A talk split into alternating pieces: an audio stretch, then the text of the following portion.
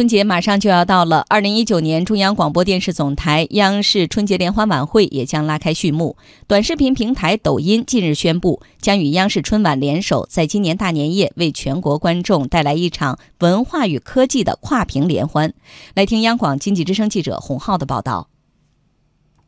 今年的大年夜，您打算如何过？是选择和家人一起坐在电视机前观看春晚，还是拿起手机给亲朋好友发送拜年信息？这些在今年大年夜都可以同时实现。今年春节期间，抖音将会通过话题挑战、创意玩法，结合 AR 贴纸等人工智能技术，带动用户拍摄好玩、有趣、美好的小视频，鼓励大量海内外用户参与拍摄互动，传递浓浓的节日氛围、年俗文化，记录每一个幸福瞬间。在大年夜，抖音站内将上线模仿秀，以全新的互动方式，让抖音用户身临其境感受春晚现场。同时，TikTok 也就是抖音海外版平台，也将通过合拍、抢镜等独特玩法，为海外华人华侨营造热烈的春节氛围。抖音总裁张楠说。春节和春晚承载了中国人太多美好幸福的感情，如何用短视频记录春节期间的小确幸、大美好，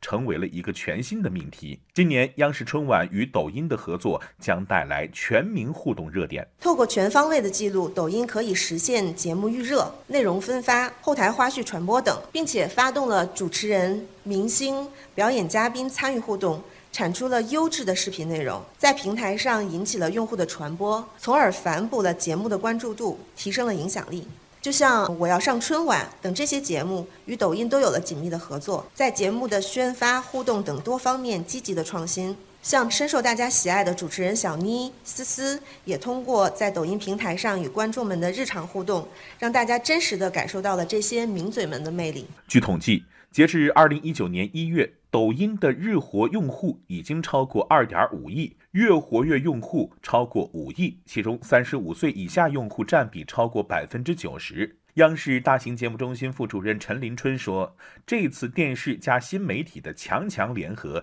将为全国人民带去文化与科技的跨屏联欢。这是一次电视加新媒体的强强联合，也是文化与科技的跨屏联欢。”去年春晚在新媒体的用户量同比增长了百分之五十三，这说明春晚对于年轻人的吸引力、粘合度正在逐年的提升。抖音的新媒体互动也将围绕着“幸福又一年”的主题，呼吁全球华人通过短视频与春晚联动，将大屏的喜气洋洋、欢乐吉祥延伸到小屏。